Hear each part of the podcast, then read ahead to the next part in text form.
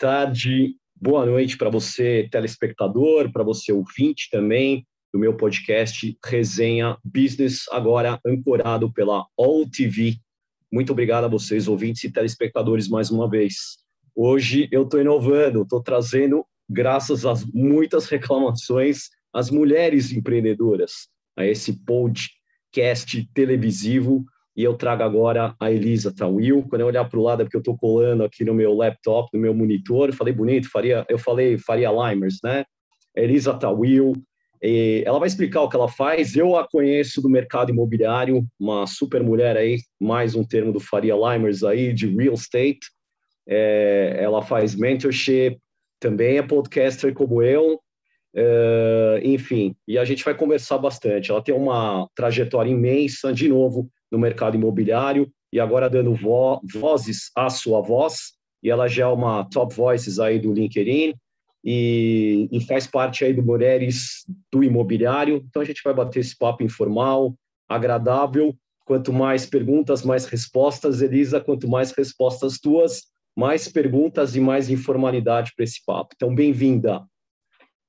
Obrigada, Silvia. Primeiro quero te agradecer ao convite, ao espaço é, honrar essa percepção da sua audiência e sua, né, da falta da presença feminina, e aqui recai uma responsabilidade maior para mim de estrear esse espaço e poder representar aqui as mulheres empreendedoras, que é um movimento do qual eu faço parte, endosso, ratifico né, e, e, levo aí para pra, as vozes femininas das quais eu também colaboro. Legal, estou muito feliz com a tua vinda mesmo. É, me fala um pouco da tua trajetória, Elisa, como que você começou é, academicamente? Eu vejo aqui, tem uma colinha que eu faço é, da ESPM, mas antes, porém, tem uma formação no Mackenzie, surpreendentemente ou não, para quem não a conhece, mas eu, eu, assim, conheço um pouco, e você veio primeiro da PUC e depois, aí sim, do Mackenzie em Arquitetura. Conta um pouco aí dessa é, formação acadêmica sua. É, não, PUC não tem no meu currículo, mas a, a minha formação acadêmica começa na, no Mackenzie, eu sou formada em arquitetura e urbanismo pelo Mackenzie.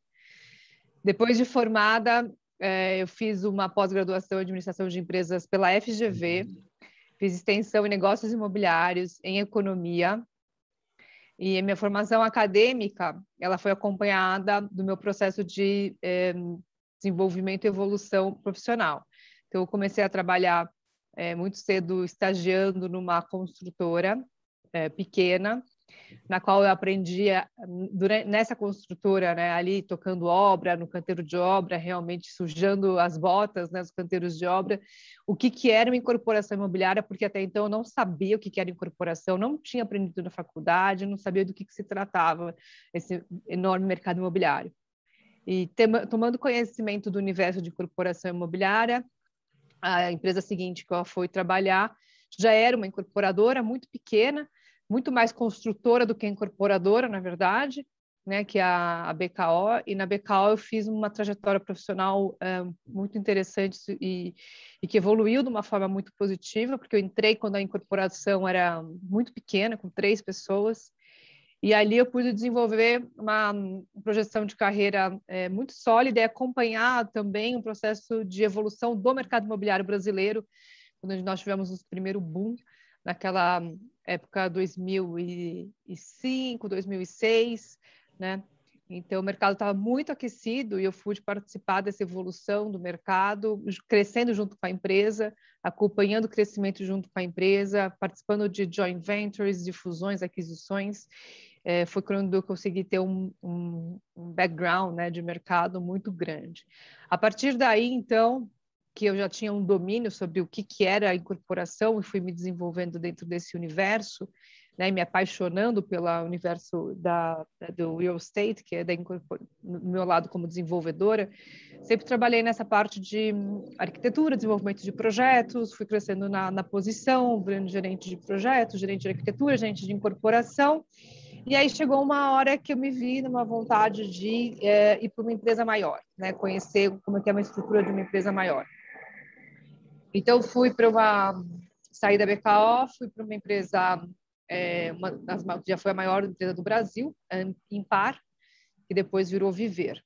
E aí eu tive uma experiência nacional, podendo trabalhar em outros estados, é, cuidando de empreendimentos desde Belém do Pará até é, região sul, sudeste, centro-oeste, podendo viajar ao Brasil para entregar empreendimentos imobiliários. E principalmente uma experiência que eu adquiri muito no, na experiência da Viver, e para quem conhece mais de perto o trabalho, a trajetória do mercado imobiliário, sabe que é a empresa que depois se envolveu numa recuperação judicial, uma empresa que teve uma série de problemáticas, é, e eu vivenciei muitas dessas negociações de ativos, né? É, de, dos, desculpa, do, do, dos, dos passivos da empresa, que eram passivos muito difíceis, muito complexos para o setor. Então, foi uma experiência grande de negociação, em negociação e, e é, é uma relação muito direta com os proprietários, então, desde também negociar com órgãos públicos, porque eram, eram projetos que tiveram muitos Uh, problemas na parte do desenvolvimento e meu papel ali era de como que resolver aquilo, né? Então, uma vez que o problema acontece, como é que você resolve? Né? Você tem que ter, dar alguma solução. E aí eu ganhei uma experiência grande nesse tipo de solução de problemas, de trabalhar em, em espaços de crise. Uh, a partir da Viver, eu fui convidada por um profissional muito experiente do mercado que eu respeito muito, que é o Dani Spivak, para ir para a Tishman Spire, que é uma multinacional, e aí já falando em contexto global. Né? E na Tishman Spire tive uma, uma experiência de mercado é, muito interessante, trabalhando com desenvolvimento na parte de comercial, lajes corporativas. É, na Tishman também é importante falar que foi a empresa que eu tive meus dois filhos, então foi ali que eu também me tornei mãe e essa relação da mulher, se a gente está estreando aqui no seu espaço para falar de empreendedorismo feminino, é importante falar que as mulheres é, também têm a questão da maternidade no seu desenvolvimento de carreira, e isso aconteceu comigo nesse momento da minha vida. Quando eu voltei da licença maternidade do meu segundo filho, o mercado imobiliário já estava numa, crise é, é, muito consolidada, e foi então que, dentro da empresa, eu me desloquei para a área do, do desenvolvimento residencial, voltando para o residencial. E foi aí que eu descobri que eu estava muito desatualizada daquilo que eu tinha trabalhado no residencial, é, da minha experiência, larga experiência das últimas empresas. Fiz o meu curso na ESPM de marketing digital, voltei a me atualizar das, das, né, das hard skills necessárias para poder voltar a trabalhar no mercado residencial. Mas aí me bateu aquele bichinho na barriga de falar: eu quero tentar algo meu, algo, algo próprio, e sair para uma uma vida empreendedora no mercado imobiliário. Montei a minha empresa com mais dois sócios na época, uh, e a minha empresa tinha o objetivo de prestar desenvolvimento imobiliário, serviços de desenvolvimento imobiliário para pequenos incorporadores que naquele momento estavam se reinventando no momento de crise. Eu tinha uma visão na época de que Uh, esse serviço faria muito sentido porque você consegue desonerar a estrutura de uma incorporadora e prestar serviço à medida que você tem desenvolvimento. Se você não tem, você não precisa ter uma estrutura de desenvolvimento. É, acho que eu pensei, talvez, com uma cabeça um pouco avançada para a ocasião, para a época, e somado ao fator de ser uma mulher empreendedora no setor imobiliário, a minha empresa não deu certo. E o que deu certo foi que eu me vi ali sendo uma mulher naquele momento, precisando falar com o mercado muito masculinizado e machista, e fui buscar, então, um conceito de teoria eh, e liderança feminina na Universidade de San Diego, na Califórnia, onde eu fiz a minha certificação em liderança Shakti, que é uma, modelo, um, né, uma proposta de liderança que propõe o equilíbrio do poder feminino e masculino nos negócios, elaborado pelo Raj Sisodia e Nilima Bhatt. E na volta eu fundo o Movimento Mulheres Mobiliário, da qual eu sou a fundadora, líder e hoje responsável por mais de 700 mulheres envolvidas no setor imobiliário por essa causa de diversidade, inclusão e representatividade de equidade de gênero. Joia, legal. Foi uma super introdução. Então, é a PUC realmente não é graduação, mas você esteve lá em, agora, recente, né? Não que eu queira me aprofundar, mas só para citar para o ouvinte, para o telespectador, 2020, como eu estava dizendo, competências profissionais, emocionais e tecnológicas para tempos de mudança, né? Ah, eu fiz então, o curso, sim, sim, também foi um curso que eu fiz com, com a Luizelena Trajano, com o Leandro Carnal, sim. Bom, depois tem uma passagem aí que eu, eu acabei citando, né, da, da SPM, várias aí da Getúlio Vargas, que o pessoal chama carinhosamente de FGB, eu já sou da turma que fala GV diretão, É, como que você virou uma, uma top voices aí do LinkedIn? Qual foi a, entre aspas, mágica aí? É, não, não tem mágica, né? tem muito trabalho. É, quando eu trabalhava na BKO, uma empresa que se propõe a fazer sempre uh, estar na vanguarda das tendências, né? não só do mercado imobiliário, como das tendências de, uh, de tecnologia e de comunicação, uh, tudo, tudo que saía de novidade na época, a gente testava. Então, desde a BKO, em 2009, eu comecei a, a mexer no LinkedIn. E naquela época eu já usava o LinkedIn para falar de mercado imobiliário, eu nem sabia direito o que eu estava fazendo, mas eu pegava as notícias que eu recebia e eu assino boletins de notícias é, de assuntos que me interessam, o mercado imobiliário é um deles, e sempre que vinha uma notícia que eu achava que fazia sentido compartilhar com a minha rede, eu compartilhava. E começou assim, eu compartilhava só o link da notícia desde 2009. E à medida que eu fui ganhando mais confiança, fui escrevendo, começando a escrever, eu compartilhava a notícia e destacava ali um resumo ou um parágrafo ou uma opinião minha sobre a notícia que eu achava da notícia. E fui criando assim uma comunidade, né, na, na, na minha, no meu perfil, na minha rede, só divulgando notícias. À medida que eu fui me sentindo mais preparada para criar opinião e começar a, a expor minha opinião na rede social, assim eu fui fazendo, criando artigos, eh, colocando minha opinião e, essencialmente, eh, em 2017 a 2018, foi justamente quando eu saí da Tishman, fui empreender e comecei esse processo de, de conhecimento é, no universo da liderança feminina, eu comecei a, a, a, me aprofundar mais e a contribuir mais com a minha rede, falando desses assuntos, né? Compartilhando esses temas, engajando a minha rede para falar da pauta da liderança feminina.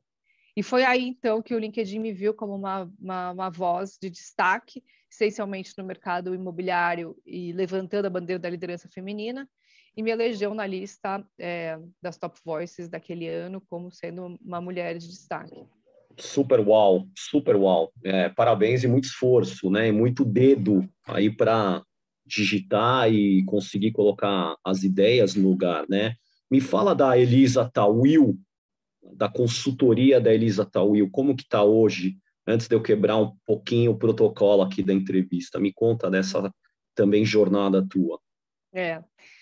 Bom, quando a minha empresa não deu certo, né, com a minha sociedade, então a minha, a, o meu voo solo, meu voo solo ficou muito pautado em consultoria e mentorias.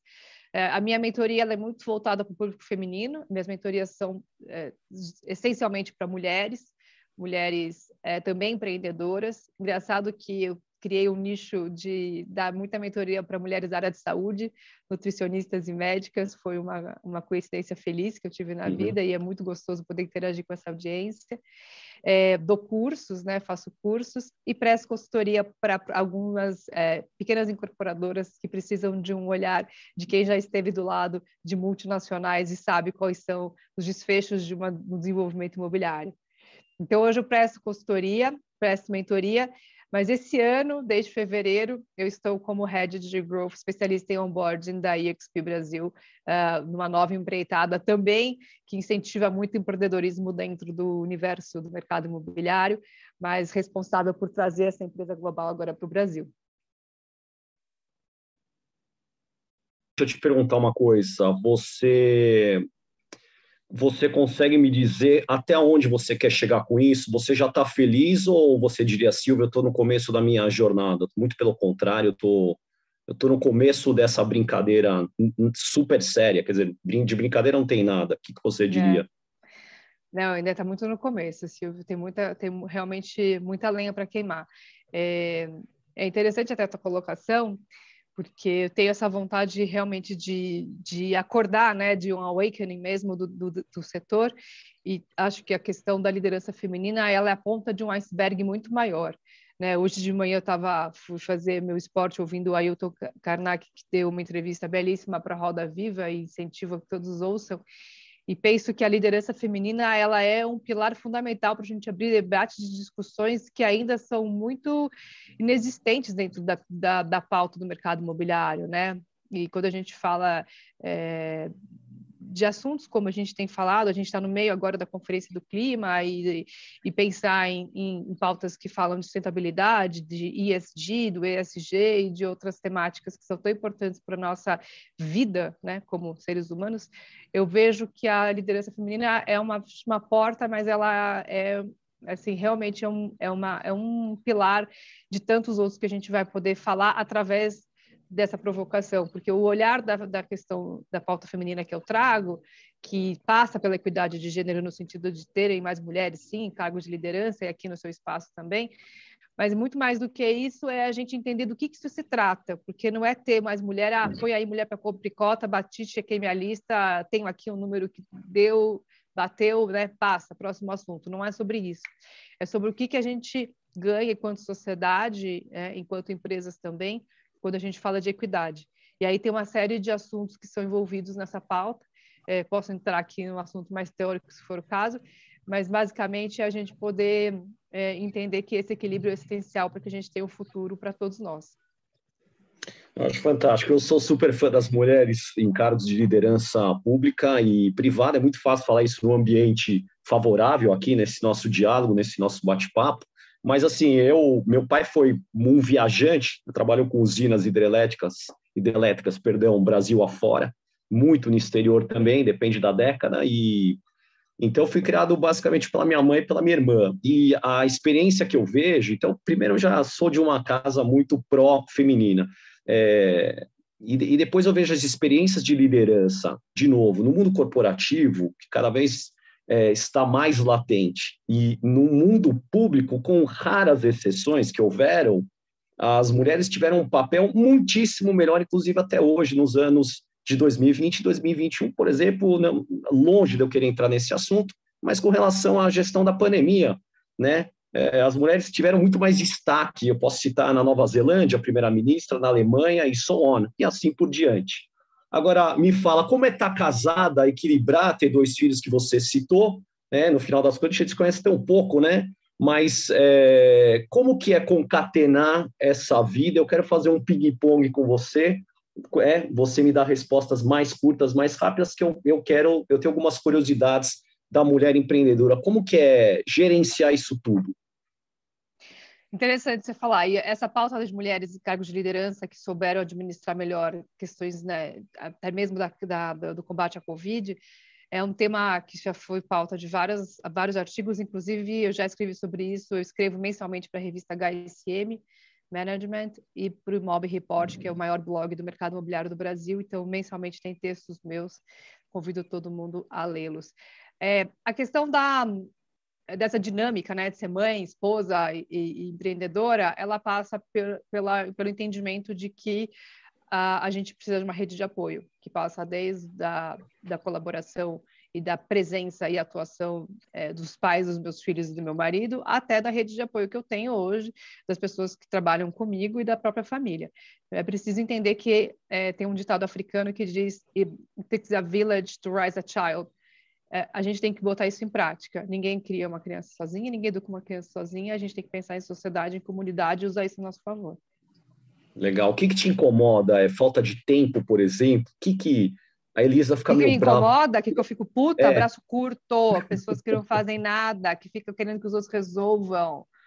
Eu detesto pessoas, gente, braço curto. Boa. E o que, que você gosta em uma equipe? O que, que te é, te seduz tecnicamente Proatividade, uhum. proatividade, proatividade. Errou, não tem problema, mas você tentou. Maravilha. Ponto para você. Vai e faz. Tá bom. E, e, né, e hoje você está se monetizando, a tua parte de business, é, os teus, as tuas receitas são oriundas de qual dos, dos polos, qual, qual das tuas vozes te dão é, monetização? Bom, hoje, hoje eu tenho, né, eu sou contratada pela EXP Brasil, então eu tenho um cargo, né, um cargo de head de uma área na EXP Brasil. Eu tenho remuneração das consultorias que eu já prestei, porque elas têm retorno a longo prazo, né, são, são consultorias é, ligadas a risco. Se o empreendimento evolui e, e vai para frente e é aprovado, eu recebo, senão, não. E graças a Deus, as mentorias, as consultorias que eu dei performaram, então eu também tenho receita aos oriundas de consultorias é, muito bem é, é, conduzidas né, não só por mim, mas pelas empresas que me contrataram e que uhum. me dão retorno. Eu sou contratada também para fazer palestras, mentorias, eu, dou, eu continuo dando mentorias, alguns cursos que eu dei e que também remuneram. Tem um curso pela FAP, e, se Deus quiser, aí em breve mais algumas novidades que por enquanto estão em desenvolvimento. Legal. E a Elisa pensa ou, ou já está em andamento alguma coisa com fora do Brasil? Então, tem algumas coisas. Aliás, aliás uma, uma, algo que eu vou começando agora, eu preciso aprender espanhol a Zap. Eu estou começando agora o curso de espanhol para poder é, responder aí umas demandas que chegaram. Infelizmente, tive que abrir mão de algumas por, por falar mais portunhol do que o espanhol fluente, mas estou corrigindo isso e em breve vou ter um espanhol digno de poder aceitar as propostas que estão vindo para mim. Tá bom, e atrás dessa empresária, empreendedora e quase que uma veia jornalística, né, com que você está eh, se empenhando tanto no universo online quanto no offline, aí, digamos assim, é, que, você citou em esportes, o que, que você gosta de fazer em esportes para os ouvintes, os telespectadores te conhecerem atrás dessa mulher? Quem é Elisa, né, que põe o foninho para malhar, faz esteira? Quem que é ela? É, eu adoro corrida, gosto muito de correr. Infelizmente, eu não me adaptei com corrida com máscara na rua na pandemia, então eu me aventurei num novo esporte. Agora eu estou praticante de yoga. Eu estou fazendo a minha yoga aqui em casa, até para respeitar aí o máximo do distanciamento social. Estou é, procurando manter uh, as restrições ao máximo dessa pandemia, mas o esporte mesmo que eu gosto é corrida. Legal. Eu não vou te perguntar qual a tua cor preferida, mas eu vou te falar a verdade. A Marília Gabriela, ela tinha uma genialidade nesse ping-pong que é para cortar é, um pouco o protocolo, o formalismo, a formalidade. Então, ela fazia esse ping-pong muito interessante. Então, eu, eu queria tentar te perguntar mais uma coisa. Não, primeiro é... você tem que arrumar os óculos igual a Marília Gabriela e fazer todo um charme aí de Marília Gabriela, né? É, eu preciso ajeitar a peruca loira. Aliás, uma das mais competentes jornalistas, e a propósito, a propósito, pela ênfase que você deu, é, a pioneira dessa brincadeira com a TV Mulher, inclusive, né, é. putz, lá pelos anos, meu Deus, 70, eu dedando aqui completamente minha idade, mas eu era muito criança, esperando aí para a escola, eu lembro que estava ligado à televisão, pioneira e durou assim, não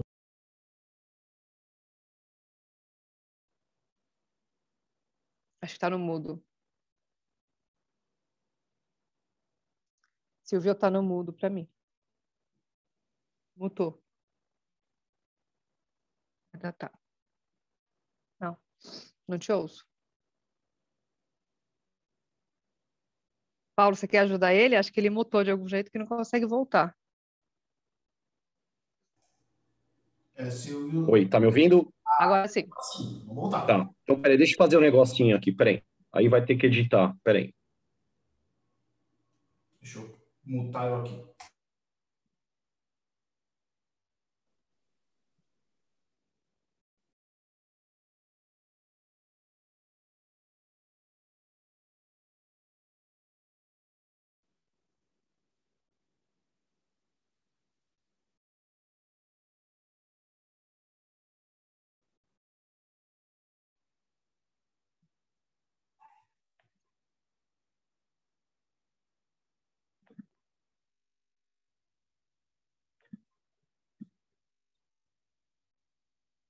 Beleza. Voltei? Paulinho? Tô aí? Opa, tudo certo. Não, tá, então continuando. Não parei de gravar. Tá. Então, bom, vamos lá. Eli, Elisa, existem as horas vagas? Existem as horas vagas para essa mulher empresária empreendedora? Precisa existir, né? Precisa existir. É uma questão de sobrevivência. A gente tem que saber da, né, dos nossos limites, aprender a falar não. Isso é um grande aprendizado, especialmente para as mulheres. As mulheres que vão ouvir esse, esse episódio vão se identificar. Né? Saber falar não é uma das grandes conquistas é, da mulher, das mulheres, ainda mais quando a gente fala de empreendedorismo, de liderança feminina, passa por saber falar os nãos que são tão difíceis quando nós assumimos tantas posições invisibilizadas e não remuneradas na sociedade. Tá bom, e me fala uma coisa, além de yoga e, e não esteira, aliás, corredora que você gosta, mantém, acho que tem também o biotipo apropriado para essa atividade, que, que mais você gosta? De cozinhar, de repente, eu odeio. O que, que você. Não. Gostos e desgostos? Conta pra gente. Eu gosto, eu gosto muito de ler e conhecer mais sobre astronomia, sobre física quântica, adoro falar sobre esse futurismo, é, de estudar também sobre pautas que falem sobre esses futuros possíveis, espiritualidade, cabala. É, e sou uma buscadora, né? Estou sempre buscando, acho que essa parte de espiritualidade é um assunto que, que percorre muito a minha vida. É, sou amante da natureza, sempre que possível dou uma fugidinha para a natureza é, não, não, com tanta frequência como eu gostaria. É, e eu gosto de cozinhar, eu não tenho um grande prazer assim pela cozinha, não sou uma pessoa grande apreciadora de, de culinárias, eu sou praticamente vegetariana, é, não como carne na grande maioria dos dias, raramente como carne. É, então não sou assim uma pessoa que, que fala ah, minha culinária preferida, meu prato preferido. Eu gosto de comer uma salada. Quem me conhece sabe que minha bebida predileta é água com gás e limão espremido. Eu tomo isso há mais de 20 anos, é a mesma bebida que eu peço sempre. E, e é isso. Acho que essas são as minhas preferências assim mais marcantes. Legal. Como chama o cachorro aí que vagamente eu consigo visualizar? É o Woody, que está aqui atrás, estava querendo sair. Legal. Eu queria que você desse um recado final aí, bem caprichado agora, é, e depois, é, após essa conclusão, onde que a gente te encontra? Você já citou várias vezes, aonde a gente te lê, aonde a gente te vê, na verdade, se também for possível isso. Então, as tuas claro. conclusões do universo é, feminino. Bom, conclusão do universo feminino, eu vou, vou dar alguns dados que eu acho que é o reflexo do que, a gente está falando aqui, né? Quando a gente fala de sociedade brasileira, as mulheres representam 51,8% da sociedade brasileira e mãe da, dessa outra metade, né? Quando a gente fala que o universo, o mundo hoje que nós habitamos é composto por sete, mais de 7 bilhões de, de pessoas, cada pessoa nasceu do útero de uma mulher. Então, existe uma força feminina que a gente precisa reconsiderar a liderança feminina não é só sobre mulheres em cargos de liderança, liderança feminina também é sobre uma forma mais feminina de liderar, e esse é um recado também para os homens, porque é uma forma de vocês abraçarem também essa ideia de que a gente precisa entender o equilíbrio de forças. Convido todo mundo a, a me seguir nas redes sociais, onde eu falo muito sobre esses, esse aspecto. É, meu site tem a grande, grande maioria das coisas que eu faço, elisatawil.com.br. As redes que eu estou mais ativa é o LinkedIn, como Elisa Tawil, e o Instagram, arroba Elisa Tawil. Quem quiser, quem gosta de Clubhouse, toda quinta-feira tem uma sala lá, às 8 horas da manhã, no Clubhouse também sou como Elisa Tawil. O meu podcast é o Vieses Femininos, disponível em todas as plataformas e agregadoras de podcast, inclusive Spotify. É, tenho mais 139 episódios já publicados, com homens, mulheres, pessoas trans, é, onde eu discuto sempre uma conversa em volta é, em, que envolve a pauta da liderança feminina sobre várias óticas. Tá bom, achei fantástico. Então, de novo, aqui eu convidei, eu, eu, eu tive junto com vocês Elisa Tawil, é, consultoria e mentoria, parte fundadora aí do grupo Mulheres do Imobiliário, Vieses Femininos, Top Voices aí do LinkedIn e uma das maiores vozes do mercado imobiliário. Eu acho que em Franca ascensão. Falamos um lado um pouco, entre aspas, pessoal, sem entrar na intimidade, of course, e muito grato, muito gentil, é, a cortesia de ter aceitado o convite. Eu espero que os ouvintes e os telespectadores vão apreciar. Mais para frente a gente vai repetir, vamos fazer uma mesa sem promessas, mas uma mesa redonda de mulheres competentes e que nos dê o sorriso e o brilho e essa gratificação que a gente tem é, de tê-las a bordo aí conosco. Seja bem-vinda ao pioneirismo aqui comigo no podcast. Obrigada, Silvio, e parabéns pela né, percepção de que era algo que precisava ser feito e foi lá e fez. Tá bom, super obrigado. E a vocês, todos que nos ouviram, nos viram. Até a próxima Resenha Business, se Deus quiser. Até lá.